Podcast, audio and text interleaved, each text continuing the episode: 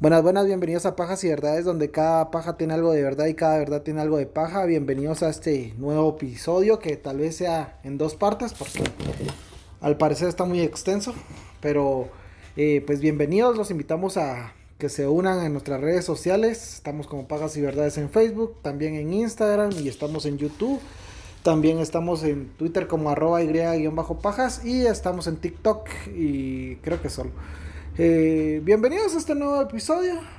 Hoy vamos a tocar un tema bastante polémico, bastante conflictivo también, porque abre ciertas heridas que todavía no están cerradas ni del todo, ni de, ni de poco. O sea, la eh, polarización de nuestra sociedad de izquierda, derecha, guerrilla, ejército, eh, de todos estos, estas, ¿cómo se dice?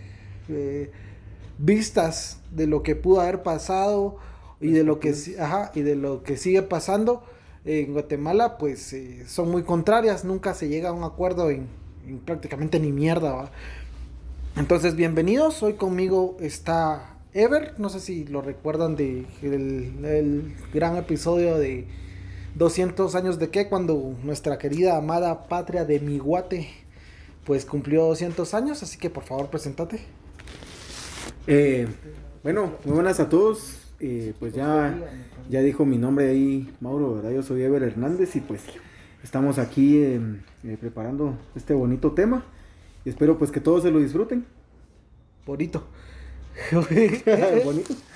y también conmigo está Carolina, también ella estuvo en un episodio del de Kurt Cobain, si no estoy mal, ¿verdad? Entonces, bienvenida, por favor, preséntase. buenas, mucho gusto de estar aquí nuevamente y pues yo honestamente de, este tema, pues vengo como el conocimiento popular, dijera uno.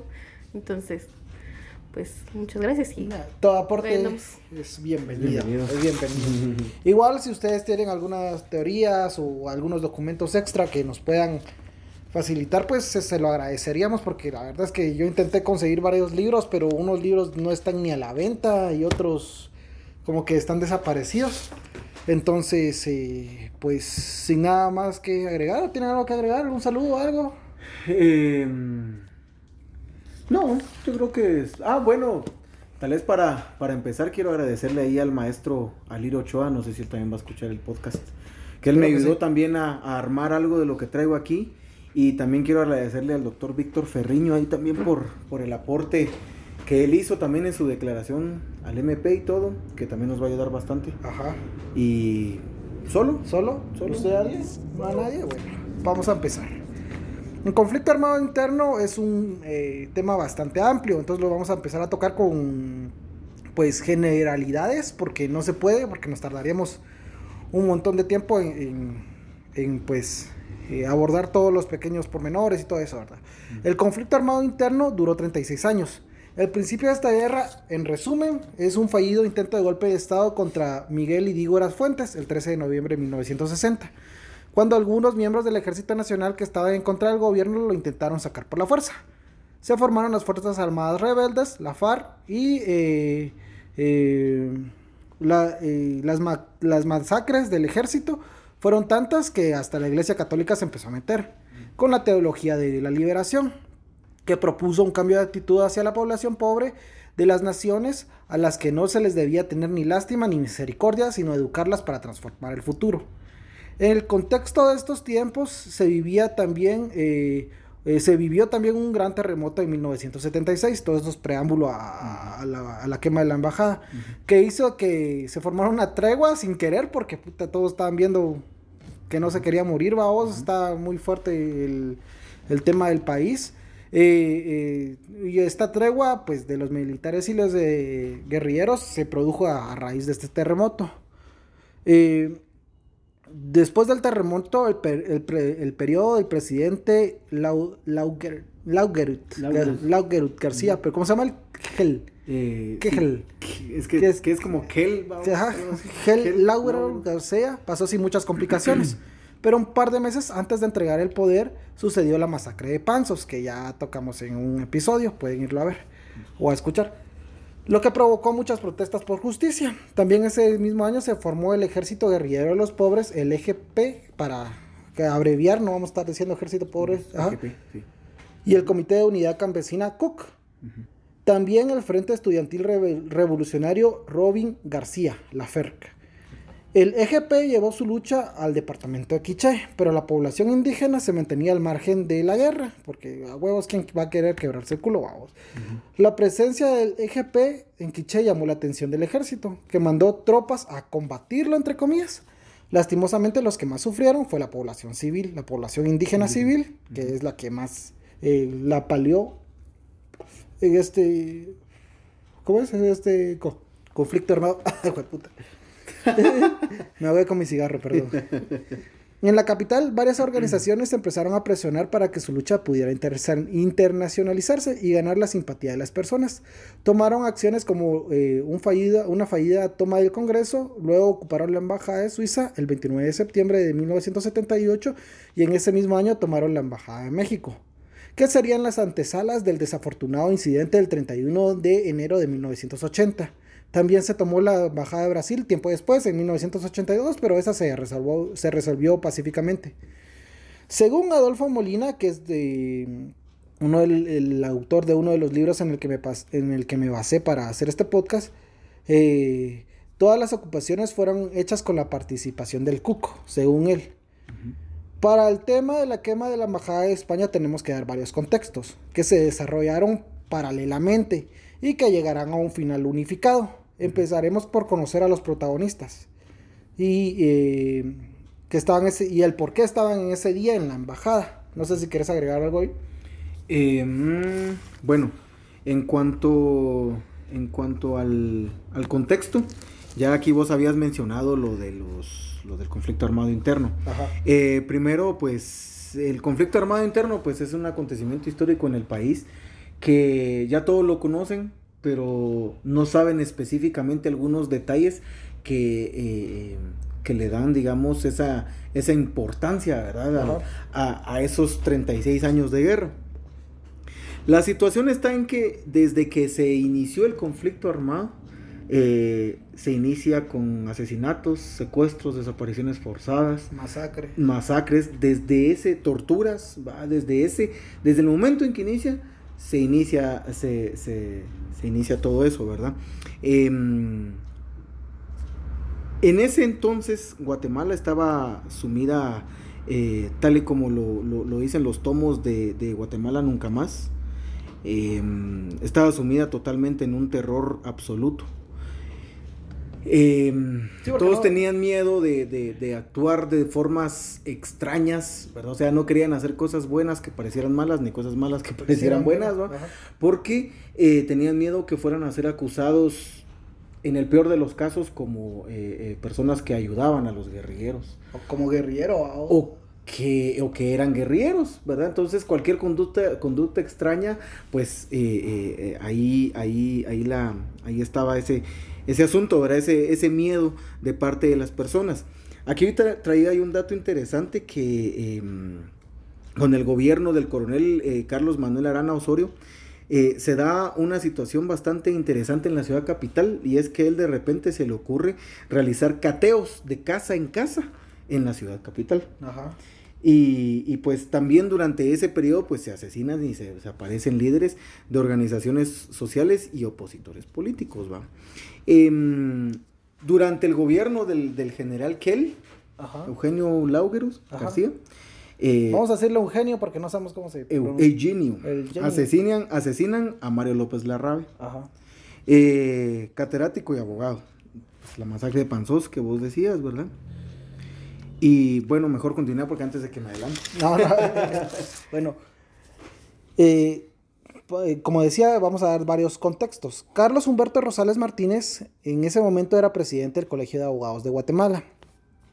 Le solicitó a Mario Aguirre Godoy, abogado de Derecho Procesal y también catedrático de la Facultad de Derecho en la Universidad de San Carlos de Guatemala, que se encar- encargara junto a eh, varios juristas en organizar una celebración en Guatemala de, las jornada, de la jornada séptima de Derecho Procesal, de, eh, de Derecho Procesal Iberoamericano.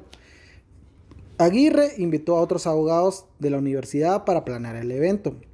Y para financiar las jornadas acudió a su colega José Luis Zelaya Coronado, que era en ese momento secretario de la OEA. Pero eh, según Zelaya, la OEA no tenía dinero para apoyarlos. Platicaban de esto con Tatiana Mackelt, me imagino, subsecretaria de Asuntos Jurídicos de la OEA, que les sugirió consultar al embajador de España en la OEA eh, eh, para que España fuera que patrocinara el evento. España accedió. Invitaron a sus amigos y exprofesores Eduardo Cáceres Lenov, que fue vicepresidente, si no estoy mal, y Adolfo Molina Orantes a ser parte del proyecto, a pesar de que ninguno de los dos era especialista en derecho procesal. Surgió una reunión en las oficinas de la OEA en Guatemala y el 28 de enero de 1980 donde fue donde se distribuyeron las tareas.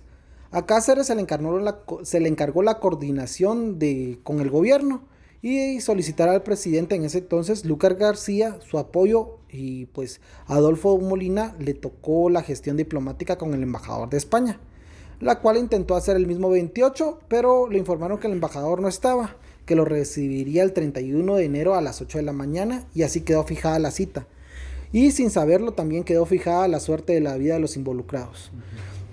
Según Adolfo Molina, hijo, recuerda que ya sea el 29 o el 30 de enero de 1980, el embajador de España, Máximo Cajal López, llegó a su casa, eh, a la casa de la familia Molina, y eh, Emilia Sierra, la esposa de Molina, padre, porque los dos se llaman Adolfo Molina, entonces vamos a referirnos a él como padre e hijo, vamos.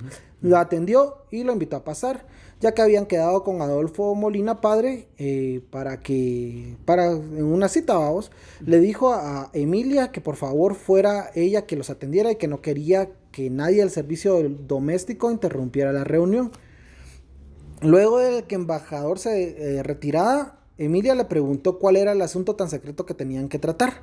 Adolfo Padre le dijo que también estaba extrañado, ya que lo único tema que habían tocado era de confirmar su asistencia y rogar su puntualidad para la cita del 31.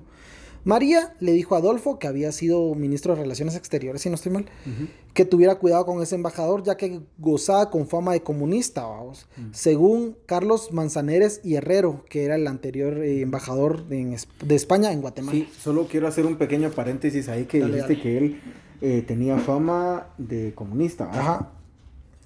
Eh, hay que tomar en cuenta que para ese entonces estas ideologías estaban, eran pues muy importantes, digamos, dentro de una sociedad como la guatemalteca de aquel entonces y... Eh, eh, perdón, perdón que te interrumpa. Todavía la de ahora, porque... Todavía la de ahora, pero, pero en aquel entonces, eh, ahorita vos puedes salir a la calle y decir, soy socialista o, o, Presente. soy derechista. Presente. A la Mara, a la Mara risa le va a dar, vamos. En cambio, antes no, en ese entonces no podía hacer eso porque soy socialista. Ah, qué bueno, mira, y balazo en la cabeza y muerto, A la mierda. era, era, hay, que, hay que resaltar eso, ¿verdad? que, que, que alguien era, como una religión que tenía la, la, gente, y creía ciegamente en esas, en, en, las ideologías. En sus ideologías, en, lo, que tenía. Entonces hay que resaltar eso por lo que decís del, del, embajador de España y después más adelante van a ver por qué era importancia eso, esa, esa ideología que él tenía. Ajá.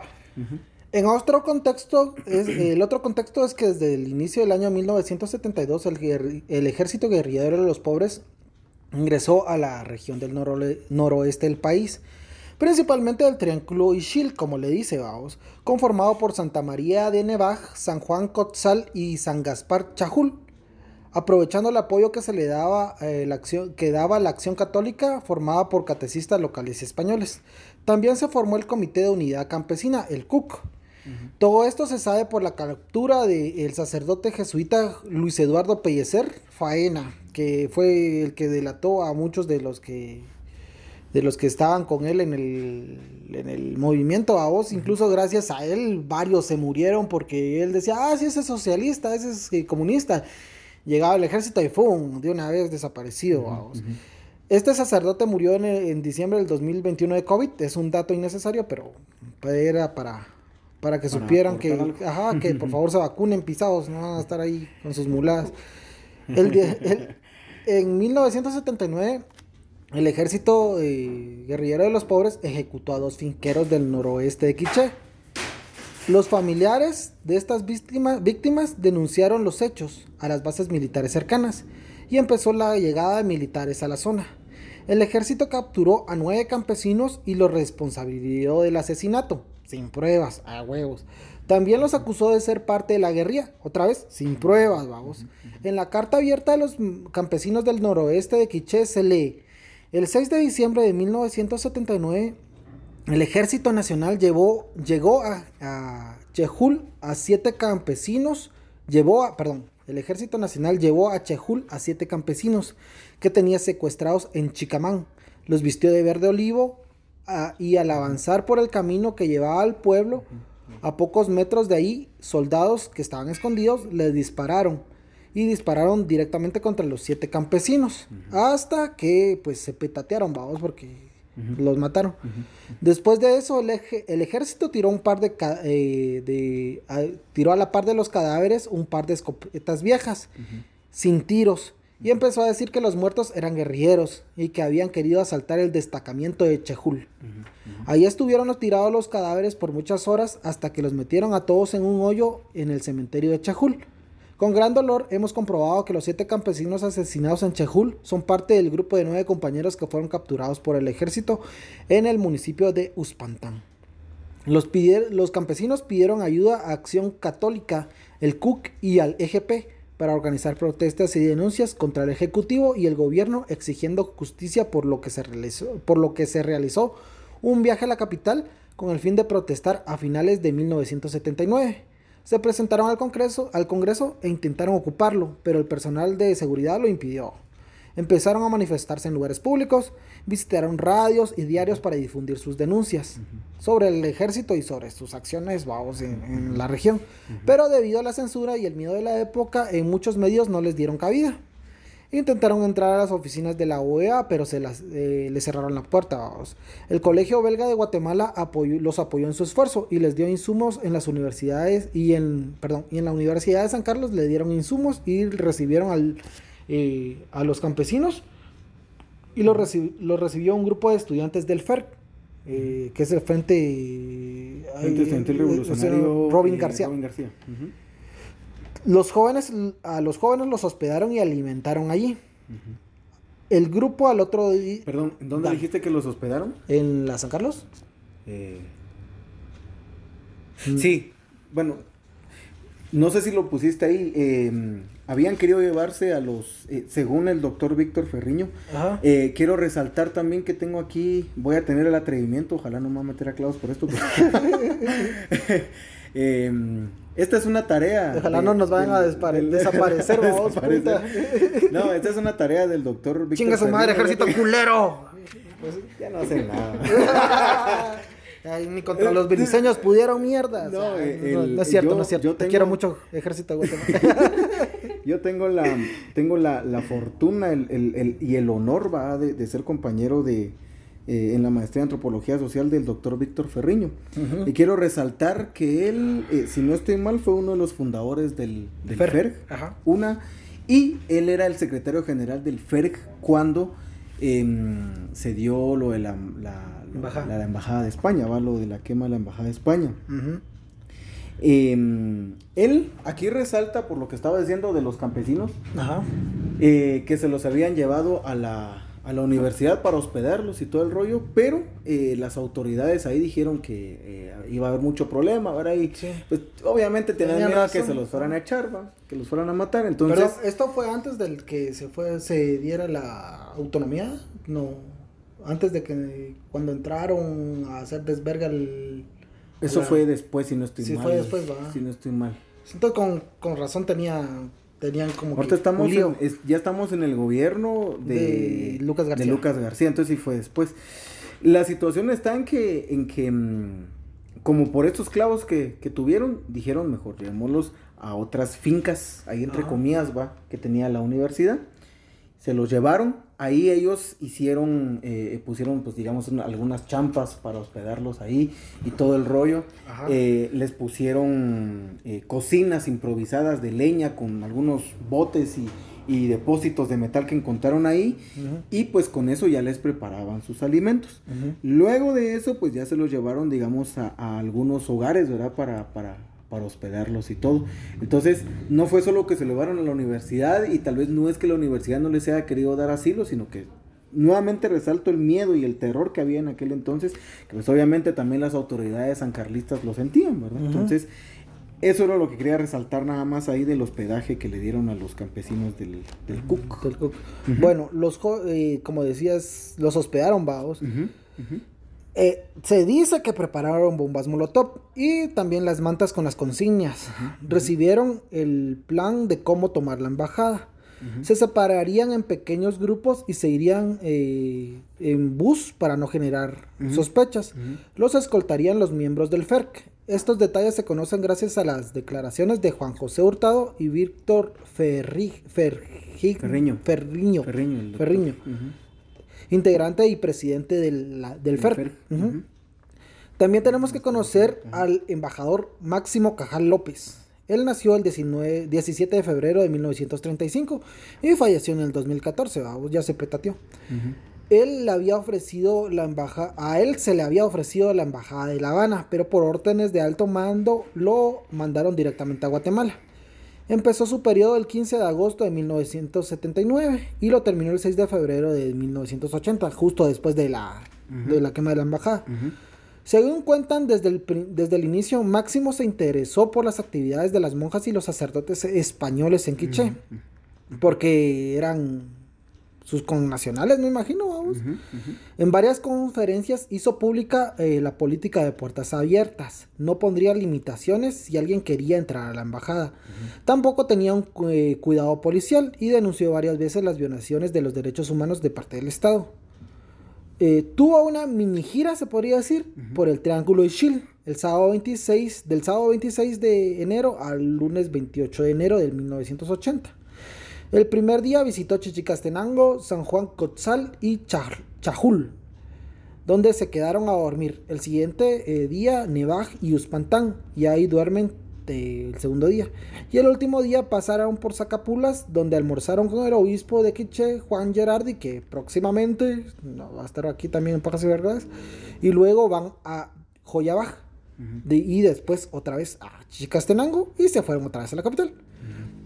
Máximo Cajal también había citado a otras personas para reunirse con él ese, ese 31 de enero de 1980 a las 11 de la mañana.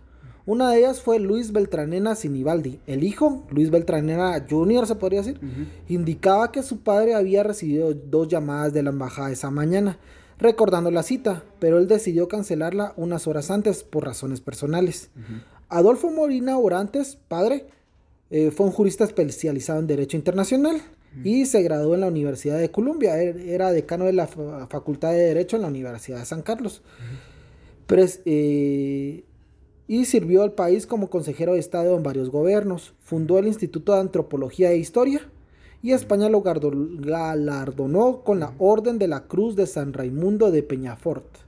El 10 de diciembre de 1977 recibió como canciller la visita de los reyes de España, Juan Carlos y la Chofi. En abril de 1978 como, eh, fue ministro de Relaciones Exteriores hacia España y también eh, el hijo, Adolfo Molina hijo, dice que dedicó bastante tiempo de su vida a la recuperación del territorio de Belice. Se desempeñó como ministro de Relaciones Exteriores durante cuatro años en el periodo de Lauregut de Eugenio Laugerut Ajá. Al momento de su muerte, el cónsul era cónsul general de la República de Filipinas e iba a cumplir 65 años. En la casa de Molina, los Molina Sierra era una mañana normal. Adolfo usualmente manejaba su carro, pero esa mañana pidió que lo llevara el chofer de su esposa. Alrededor de las 11 y 20 entró una llamada a la casa de parte del chofer que estaba muy alterado. Él les contó que después de dejar a Adolfo, él se estacionó en la acera de enfrente y a los cinco minutos vio un grupo de personas, la mayoría con traje regional y cargadas con bultos y morrales, y, e, ingresó, perdón, e ingresó por la puerta de la embajada, que estaba abierta por la política que tenía Chajal. No, Cajal, perdón. Cajal. Cajal. El chofer se dio cuenta que los mismos que habían entrado colocaron mantas en contra del ejército. A través de un megáfono anunciaron que habían tomado pacíficamente la embajada. Emilia, esposa de Adolfo, llamó al entonces ministro de Gobernación, Donald Álvarez Ruiz, y le contó lo que estaba sucediendo. Él le dijo que ya estaba enterado y que no se preocupara. Adolfo hijo salió hacia la embajada de España para ayudar a su padre. Le llevó unas medicinas que él tomaba que eran para el corazón. Llegó a mediodía, reinaba el caos. El edificio de la embajada era de dos pisos. La puerta de ingreso y todas las ventanas estaban protegidas con barrotes de hierro porque, porque era la capital, vamos. El lugar se encontraba rodeado por policías de la por rodeado de policías de la nacional y de la judicial. Que si no estoy mal eran diferentes, va. La, sí, esas dos eran diferentes. Había muchos reporteros y curiosos que escuchaban los gritos de los invasores que se encontraban en la terraza. Y él, eh, Adolfo Hijo, se puso en la esquina tan cerca como pudo y se percató que los rehenes estaban en peligro.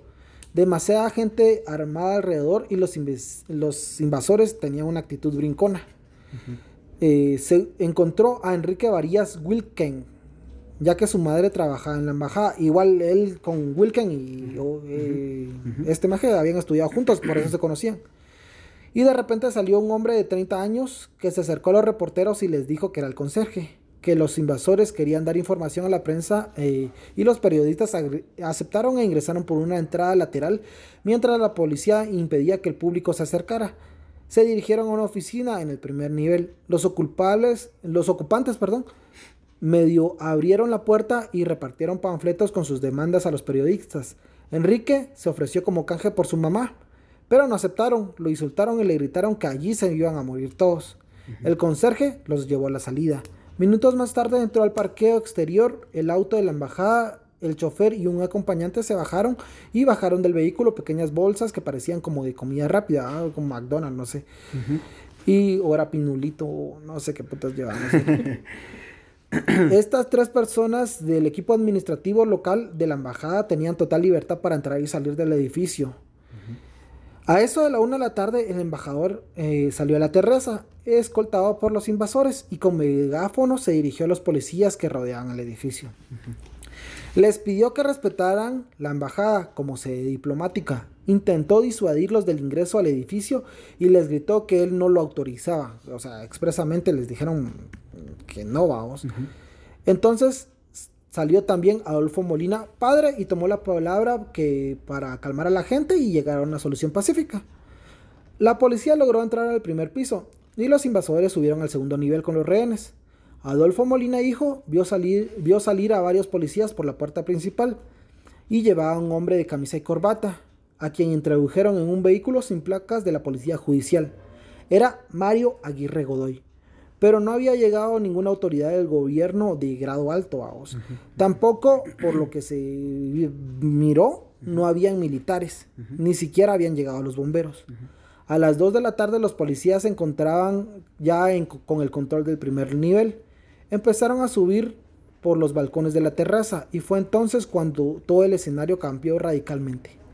Adolfo Molina llegó con el jefe de la policía judicial Pedro García Arredondo, que va a ser muy importante, y le pidió que frenara el asalto. Él le dijo, él, o sea, eh, García Arredondo le dijo que solo cumplía órdenes superiores.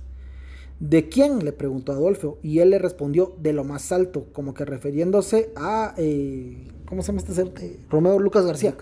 Ajá. Un mayor número de policías se habían puesto sobre el balcón exterior del segundo piso y rompían los vidrios, quizás para introducir lacrimógenas, y de pronto se escucharon disparos al aire. Eh, Adolfo cuenta que no vio a ningún policía disparar, sino que los disparos eh, eran desde el interior del cuarto. Los policías corrieron a protegerse. Ningún policía disparó en respuesta, según él. Instantes después se escuchó un sonido como una explosión apagada. Densas columnas de humo negro empezaron a salir de las ventanas rotas. Se oían más disparos y gritos. De pronto, Adolfo vio llamas. Una mujer indígena trató de sacar la cara entre los barrotes y murió en el acto. Se escucharon más gritos. El fuego empezó a ser más grande. Grandes llamaradas salían por la ventana. Seguían los disparos. Entre la comisión, eh, conmoción, perdón, conmoción se vio salir de la embajada una persona escoltada por la policía. Era un hombre de barba con camisa y con quemaduras en las manos. Los policías, los policías metieron a este hombre en un pájaro azul, como le llamaban a los buses de la policía en ese momento. Y Adolfo se encontró eh, de nuevo con Enrique. Los dos subieron al segundo piso, en donde se encontraron con algunos agentes y bomberos que trataban de abrir la puerta a golpes de hacha. Eh, la puerta va a ser muy importante también en, este caso. La puerta estaba bloqueada por dentro con muebles pero la lograron abrir. En el interior vieron cuerpos calcinados apilados uno sobre otro en el piso de la habitación. Y pues llegó el juez séptimo de paz que se presentó al lugar para levantar las actas de ley y ordenó el traslado de todos los muertos a la morgue. La situación no podía ser más caótica. No cabía una persona más en la embajada. Los corredores, los cuartos y los patios estaban abarrotados de cadáveres. 37 cadáveres para ser exactos. Adolfo, además de las quemaduras, eh, además, o sea, Adolfo padre, además de las quemaduras, tenía un balazo en el lado derecho. Entonces no sé si quieres acotar algo ahí o alguna observación. Y mm, eh, más adelante se va a hablar, digamos, de los del peritaje, digamos, que se realizó. Ajá. Pues, mm, bien, eh, yo lo que tal vez quisiera resaltar aquí es la, la, situación de los, de los métodos que estaba utilizando eh, el gobierno. El gobierno, porque el gobierno pues eh, mandaba a sus a sus, a sus guaruras, dijeran los mexicanos, ¿no? que era, que era la, la, la, la, policía, que eran estos dos grupos de seguridad, entre comillas, ¿va? que se había formado, que era la Policía Nacional y el otro... La Judicial. La Judicial. Estaban estos dos. Em, dentro de todo esto fue una, fue una situación tan caótica que pues la gente ya no sabía ni para dónde ver, eh, no sabía ni para dónde agarrar, qué hacer. Eh, ¿Qué no eh, hacer? sí, o qué, no hacer también, ¿va? Porque yo, yo lo que, lo que uno pienso yo, va, que, que, lo que hay que hacer ahorita es situarse, imaginarse uno estar enfrente de la embajada justamente cuando eh, hay, hay muchas otras versiones que dicen que hubo una explosión. Hay que tomar en cuenta, eh, esto, esto es definitivo, es confirmado, va a estar, está, está registrado y documentado que eh, los campesinos llevaban bombas molotov. bombas molotov o cócteles molotov. Cócteles. Cócteles. llevaban estas, estos artefactos, ¿verdad? Que, definitivamente pues, eran explosivos. Podían hacer daño con eso y también eh, eh, eran propensos a que algún chispazo o algo así, pues eh, yo no sé realmente cómo funcionan estos, estas bombas, vamos, pero en algún momento puede que, que pudieron haber explotado así de la nada. Esa, esa, es una, esa es una situación. La cosa que me está llamando mucho la atención, la que voy a decir, es, es que la puerta la encontraron cerrada por, por dentro. Por dentro, ajá. Y, y, y pues los cadáveres fueron encontrados eh, viendo hacia la puerta y como que si hubiera habido una onda expansiva desde la puerta hacia ellos. Y la puerta estaba cerrada, ¿verdad? Era una es, una situación que yo quiero eh, eh, resaltar. Hay algunos testigos, ¿verdad? Que dijeron, de, pues digamos, durante todo el proceso del juicio y todo eso, que el ejército estaba armado con varias con varios artefactos, digamos, que no eran, digamos, de aquí de América, o sea, digamos gringos, sino que venían de Israel o del Medio Oriente. del Medio Oriente. Y que pues eh, e, ellos utilizaban para, para aplicar el terror en, en, la, población. ¿verdad? Entonces, pero como te digo, no me quiero adelantar. Okay. Las víctimas eh, fueron, y vamos a mencionar a todas porque todos dicen, las víctimas fueron eh, Orantes, fueron Lagwender y, los españoles, vamos, pero nadie agarra las víctimas. Las víctimas fueron Juan Chic Hernández, Vicente Menchú, padre de eh, Rigoberta Menchú. Y dirigente del CUC. Y dirigente del CUC, ajá. Gavina Morán Chupé, María Pinula Lux, Regina Paul Yuy, María, ah, María Ramírez Anay y otra María Ramírez Anay, que es hermana de, la anterior María Ramírez, vamos, son dos de, con el mismo nombre. Eh, Mateo Sik Chen, Mateo Cis, Juan Tomás Lux, Francisco Tum Castro, Gaspar Bibi, Juan Us Chic, José Ángel Shona Gómez, eh, Juan López Jack, este señor Gregorio Yu- Yuja Shonag fue también víctima, pero ya vamos a tocar cómo, cómo es que fue víctima. vamos. Mateo Calvo, Mateo López Calvo, Juan José Josh, Josh, Francisco Chen Tucu, Tecu, puta madre, Salomón Tabico Zapeta, Eduardo, Eduard, Edgar. Edgar. Rodolfo Negreros Straube, Leopoldo Pineda, Luis Antonio Ramírez eh, ay, Paz, Paz. Sonia Magalí, Welches Hernández, Lucrecia Anleu, Lucrecia de Áviles, Mari de Varías, Nora eh, Mena Aceituno, eh, Miriam Rodríguez, Jaime Ruiz del Árbol, Luis Felipe Sáenz Martínez, María Teresa Villa de Santa Fe, Felipe Antonio García Rack y Trinidad Gómez Hernández.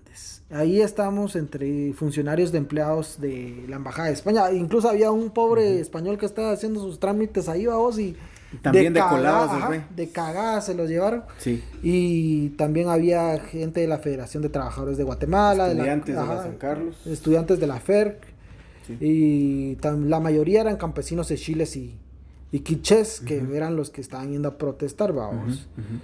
El 1 de febrero amaneció nublado y frío con una nieve y llovizna. El gobierno decretó tres días del duelo de honor, eh, perdón, tres días de duelo en honor solo a los dos exfuncionarios, vamos, porque los demás les valía verga. Anunció que les brindaría un homenaje en el Palacio Nacional. Los presidentes de los tres poderes del Estado estaban presentes y también tres expresidentes. Juan José Arevalo, que uh, Juan José Arevalo, Carlos Arana y Eugenio Lauerut hicieron guardia junto a los cuerpos. El presidente Romeo Lupa- Lucas García le tendió la mano a, Emilia, viuda de Molina, pero ella le dejó con la mano en el aire. Y le dijo que no tuviera que estar dándole el pésame si hubiera considerado proteger la vida de su marido en la embajada. Las primeras planas de los diarios hablaron sobre lo acontecido y reportaron un hecho sorprendente. Habían encontrado a un sobreviviente identificado como Gregorio Yuja. Chona. Ah, Yuja. Es que es Yuja. Shona. Ajá. Ah, sí, sí, sí. del grupo invasor. El mayor de los bomberos municipales, Aníbal Telles, lo había encontrado. Según el testimonio de- del bombero, así pasaron los hechos. va. Ese es el testimonio, voy a citar. Con mi compañero Arnoldo Juárez, ya muerto, y el reportero Héctor Ramírez, el famoso reportero X que falleció el jueves negro del 2003, que va a ser, eh, va a ser otro tema para casi verdades. Entramos primero. Héctor tomó fotos y en la foto me hallo revisando los cuerpos de los fallecidos. Tenía que pararme sobre los cadáveres porque no había espacio libre. De pronto algo me sujetó al tobillo derecho y grité del susto. Había una persona tratando de salir de debajo de los cuerpos y yo le di la mano para ayudarle. Noté que no tenía mayores quemaduras, solo unas en el tórax. ¿Qué le pasó? ¿Qué pasó acá? Le pregunté. Él me respondió, ayúdeme, que mis compañeros me van a matar. Le pregunté por qué y él respondió, es que a este español le salió todo mal. Yo no entendía lo que me decía, pero tiempo después lo entendí. Se me ocurrió ponerle mi capa de bombero que había dejado en el primer piso para sacarlo de ahí, para que se confundiera con los demás bomberos. Bajé a traerla a la capa. Pero cuando regresé, ya otros bomberos habían en- entrado y lo habían encontrado y gritaban, hay uno vivo. El pobre alcanzó a hacerme un gesto de despedida con la mano antes de que lo pusieran en la camilla. Entendí que eso significaba su resignación. Al sobreviviente lo llevaron al hospital Herrera Gerandi a petición del embajador español, que también fue allí internado. En la mañana del día siguiente, un grupo de hombres armados con los rostros cubiertos ingresó al hospital y secue- secuestró a Gregorio. El embajador abandonó inmediatamente el hospital y se refugió en la embajada de Estados Unidos, donde permaneció hasta su salida de Guatemala. Esa misma noche se supo que un vehículo en marcha había pasado lanzando frente a la rectoría de la Universidad de San Carlos dos cadáveres. Solo se identificó uno, que era el de Gregorio Yuja Chona. Chona es ¿Shona? Shona, Shona ah. recuerdo que es. Tenía todavía los ventajes del hospital y un disparo en la frente. Los estudiantes lo sepultaron dos días después en la misma univer- universidad. El presidente Lucas García señaló a los que invadieron. Dale, un- no, un- dale, paréntesis dale, ahí. Dale, dale, dale. que a este Gregorio ¿cómo era? Yuja Shona. Shona, eh, otra vez quiero citar aquí a, a- a- al doctor Víctor Ferriño eh, que según él él fue eh, sepultado en una eh, parte que estaba libre eh, al norte me imagino cerca de la facultad de o de la escuela de psicología de, la, de ahí de la, De la San Carlos. la San Carlos. Eh, ahí lo enterraron, se hizo pues todo el... eh, Sepelio. se puso todo el sepelio, se hizo un... ¿Cómo se dice? Como Homenaje. un homenaje, digamos, ay, y ahí lo enterraron. Eh, pues día, eh, años más tarde eh, quisieron eh, sacarlo de ahí. Perdón. Quisieron sacarlo de ahí para pues eh, llevar sus restos a un lugar así más eh, adecuado, más apropiado. Pero eh, pues como ahí hicieron más construcciones y todo eso, ya no pudieron encontrar el- el- los restos, ¿verdad? Ah, los perdieron. Al parecer, Eso sí. puede ser que los haya, que se hayan perdido, O que los hayan sacado. o que los hayan sacado, o se fue como en calidad de ripio, ¿va? O puede, o puede, o puede que lo hayan, que lo hayan sacado, eh, hayan hecho la exhumación así de forma discreta, digamos. Ah. Va. Fue en Entonces- calidad de ripio. No, es que yo cuando leí eso, yo me puse a pensar en, en- en eso, ¿va? porque ni el doctor sabe qué, ¿Qué pasó? qué pasó con, el, con, el, con los restos, ¿va? Entonces, yo me puse a analizar si estaban construyendo. No se sabe qué, ¿Qué pasaría, como vos? llega, si llega máquina o sacan ahí. Saber, y, y, pues ahí no especifica si lo enterraron con ya en una, en una caja, en un féretro, o, Así, o así nada a la- más. a tierra eh, libre, dijera. Sí, pues, porque todo, es que más. No sé en qué, en cómo, cómo estaba el cadáver, es una cosa que también quiero resaltar para, para, para eh, que la gente que nos está escuchando em, se imagine o sepa la, la- la crueldad que manejaba el gobierno en aquel entonces, qué tanto pudieron haber enterrado de esta, de, De esta persona, de esta persona. O sea, ¿cómo era el estado del cadáver? Fíjate que yo oía a, un periodista que se supone que es el, el primero que. ¿Cómo decirte? Que él estaba en la, en la municipalidad de Guatemala haciendo un reportaje, ¿va? incluso creo que es de aquí de Shela. Y en eso en ese tiempo no habían celulares, así que con un beeper, Ujú. en el beeper Le le, ma- ajá, le mandaron de que fuera a la embajada de España, ¿va? entonces él llegó y todo, eh, vio casi que todo, vamos. Igual ah, está el podcast ahí en, en Spotify, pueden oírlo. La cuestión es que él decía que cuando salió este pobre Gregorio, sí está, o sea, está hecho mierda, estaba quemado y tenía eh, quemaduras de primero y segundo grado, ¿va? Que son graves, pero no, no como las de tercero y cuarto grado. La cuestión es que lo llevaban así ya mal, mal, mal, mal. Y que cuando lo secuestraron, eh, o sea, él cree, tiene la teoría de que lo intentaron torturar, pero estaba tan mal que, o sea, ya no aguantaba ni siquiera hablar, ¿va? Y que por eso le metieron el, el plomazo en la mera, En la la, cabeza, ajá. Sí, obviamente el, el, el- ¿cómo se llama? Pues quienes lo torturaron, eh, ten- quienes lo, lo, lo- ahí sí que lo mataron, lo asesinaron, tenían eh, que actuar rápido antes de que cobrara conciencia y se recordara de qué fue lo que verdaderamente pasó, porque hay que resaltar que él eh, logró sobrevivir porque él estaba hasta atrás de toda la, ahí sí que de toda la comitiva. Entonces, al momento de que Vuelvo a resaltar esta onda expansiva que salió desde la puerta del despacho del embajador hacia ellos. Los cadáveres estaban viendo hacia la puerta y, Gregorio quedó debajo de todos los cadáveres. O sea que sí hubo una fuerza, ¿verdad? Que los empujó hacia él. Y los cadáveres de sus compañeros, de, de quienes iban con él, fueron los que, los que le salvaron la vida en ese, en ese momento. Se fueron los que recibieron el impacto. Obviamente, pues el trauma y el shock de todo eso, pues hizo que él no recordara no, o no, no se le ocurrió quizás decir pasó tal cosa o, o- o quizás, va, estoy ahorita teorizando, entró un agente de la policía y nos, y nos, y, y nos Tiró gasolina o tiró una bomba o nos disparó, no sé, va. Entonces, eh, el, el- el gobierno, digamos, en sí actuó rápido Sí, para callar, dijera. para que no hubiera, eh, no estuviera ese testimonio, ¿verdad? Eh, pues lastimosamente eso, ese, era, ese era el método que también... eh, este método de, de terror... Era eh, la clásica. Era clásico en ese entonces, eh, pero ese no, no se inventó aquí en Guatemala. Eso fue por ayuda de Estados Unidos, de la inteligencia de Estados Unidos. Y De ellos vinieron aquí y, y- y aparte que también llevaron a varios eh, miembros del ejército. No sé, no estoy seguro si de las dos policías, de la Policía Nacional y de, y de la Judicial, se los llevaron a Estados Unidos para entrenarlos en el método de guerra de guerrillas. Ajá. Entonces, de eso no estoy seguro, pero esos métodos son totalmente gringos. Sí. Eh, yo estaba viendo también que capacitaron a, a los salvadoreños también, a la policía Sí, salvadoreña. sí, Y que prácticamente todo eso, o sea, todos los métodos de tortura que tenían acá eran de escuela de gringa, vamos. Pero, o sea, siempre se jugó bien sucio en ese sentido y pues eh, igual en Nicaragua y todo esto, vamos. Hasta que salió Irán contra, vamos. Sí, de hecho, otra cosa que también irán contra. sí, no, pues tienes razón. Eh, una cosa de Que que. para, para los que no sepan, la CIA financió varios golpes de Estado a través de la cocaína. Sí.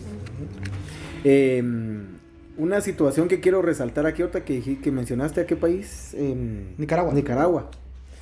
Nicaragua sin Somoza.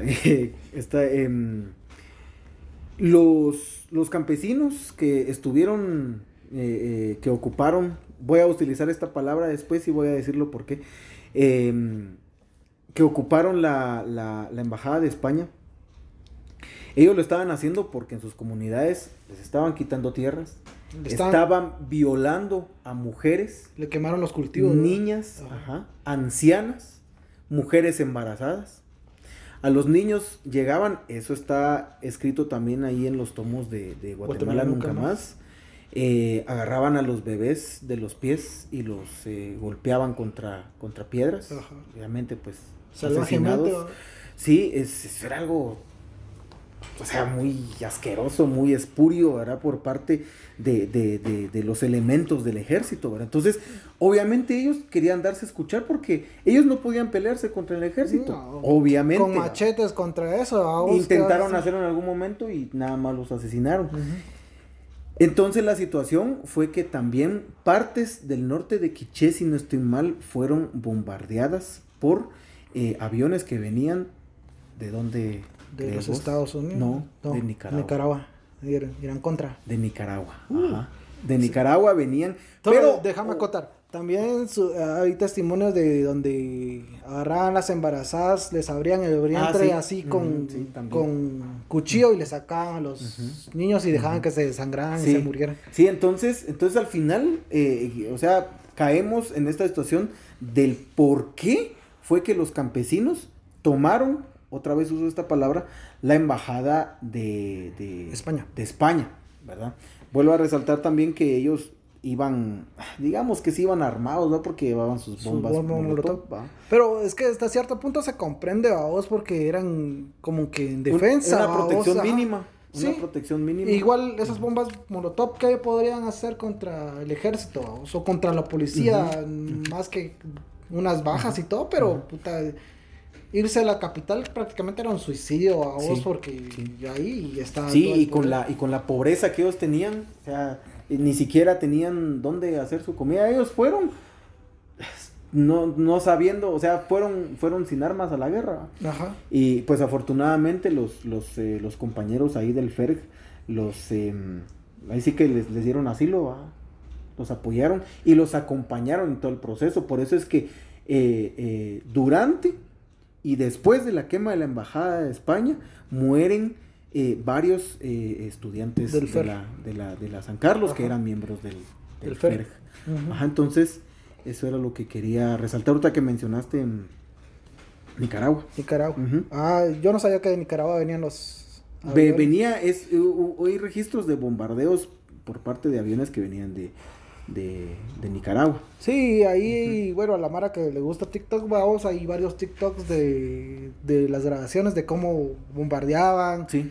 y todo esto, vamos. Pues yo no tengo TikTok, pero. pero a ver. Ahí, ahí te los paso. Sí, sí, sí.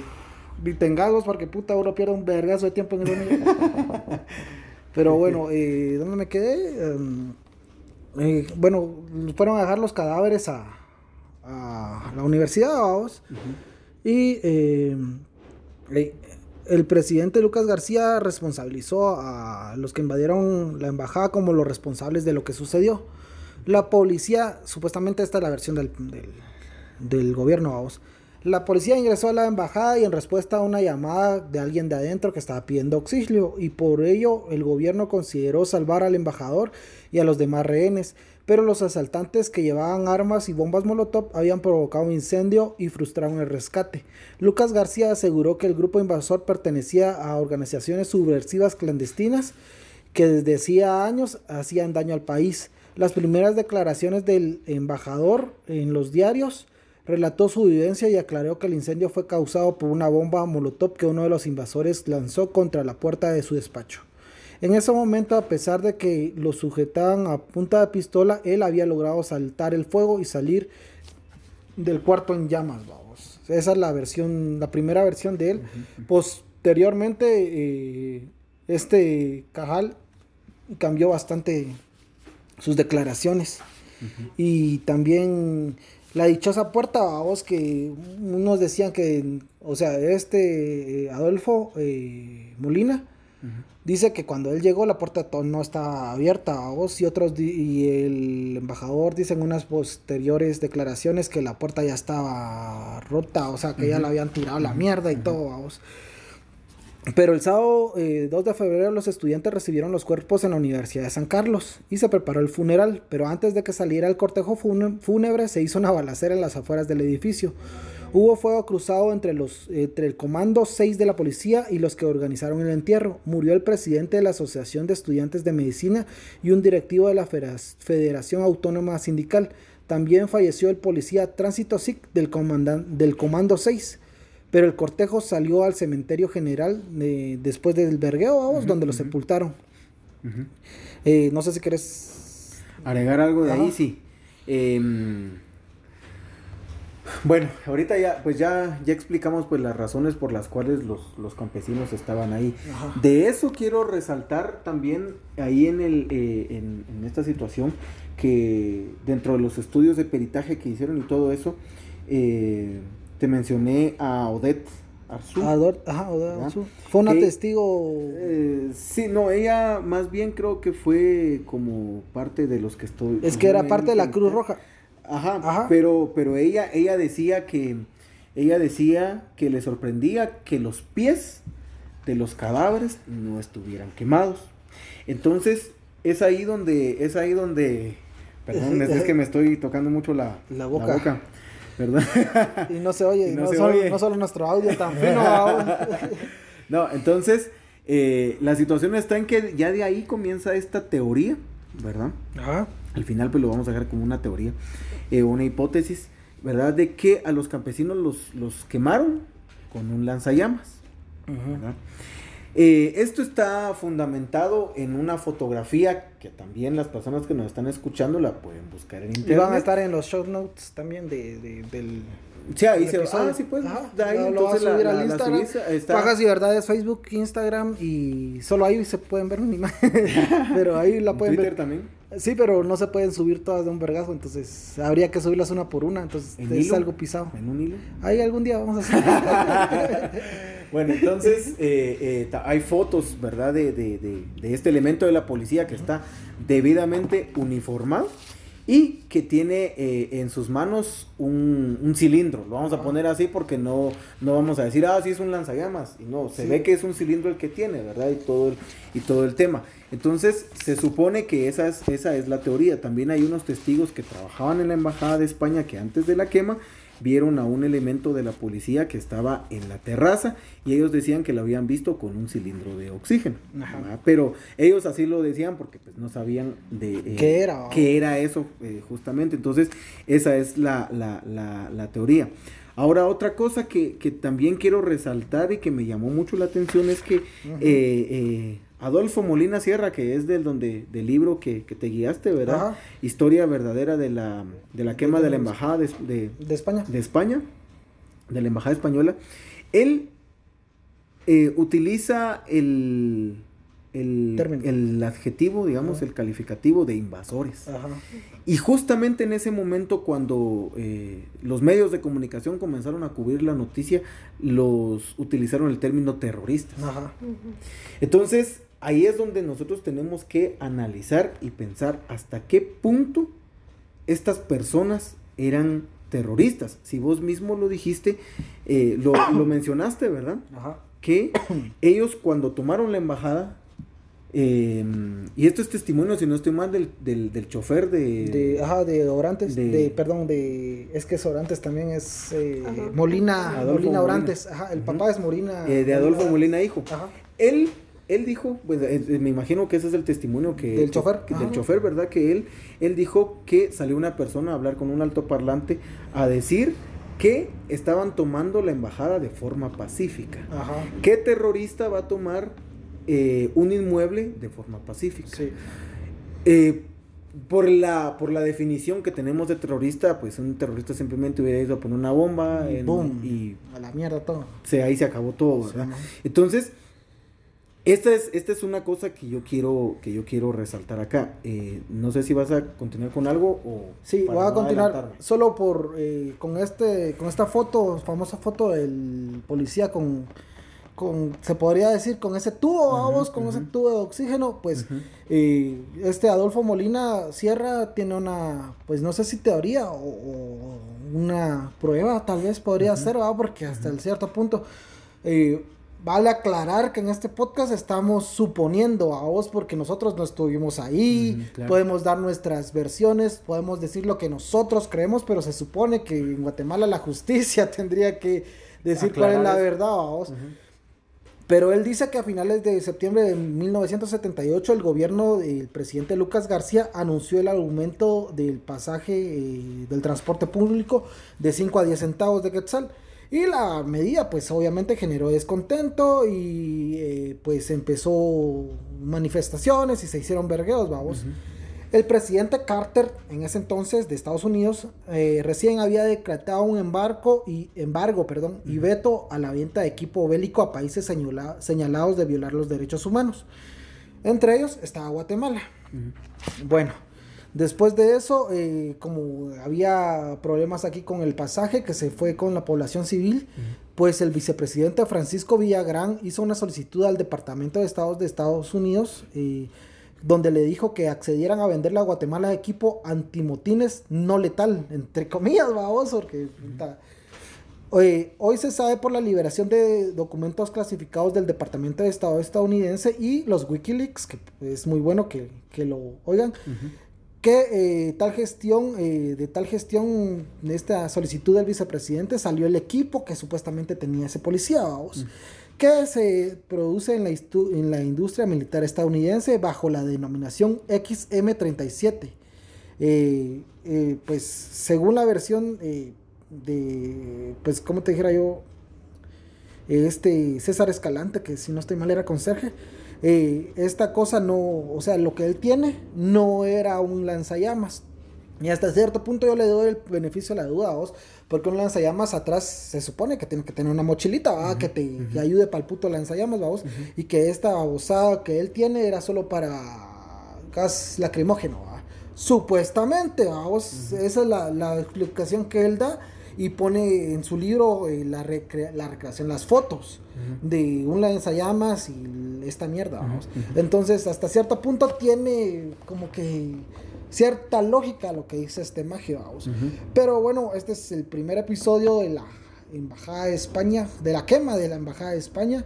Esperamos sus comentarios. eh, el próximo episodio va a estar la otra semana. Así que esperemos seguir contando con su ah, audiencia en el podcast.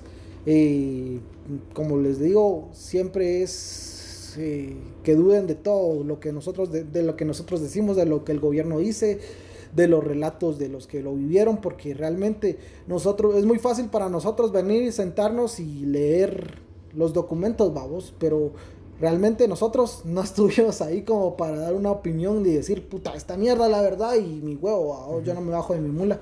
Pero no. Entonces, eh, en todas nuestras redes sociales estamos como Pajas y Verdades en Facebook, Instagram, en TikTok y en YouTube. Suscríbanse a YouTube, nos ayuda mucho. Estamos en Twitter como arroba y-pajas. Y pues, eh, no sé si querés dar tus redes.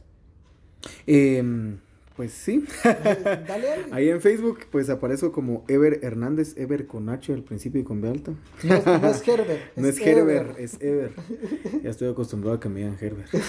Lo siento. Eh, ahí en, en, en Twitter estoy como, como Daggett.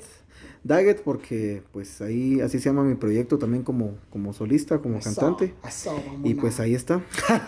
Bueno, y en Instagram también, como Daggett. como Daggett. Daggett92, Ok. en las dos. ¿Tú quieres dar tu red? No. No, ah, bueno. Entonces, esto fue Pajas y Verdades, el primer episodio de la quema de la Embajada de España. De España, espero que lo hayan disfrutado y en el próximo vamos a ver cómo pues termina todo. todo. Bueno, no es que terminara, dije, pero cómo se desarrolla ajá, Ujú. este caso. Muchas gracias muchachos. Hasta luego. Adiós.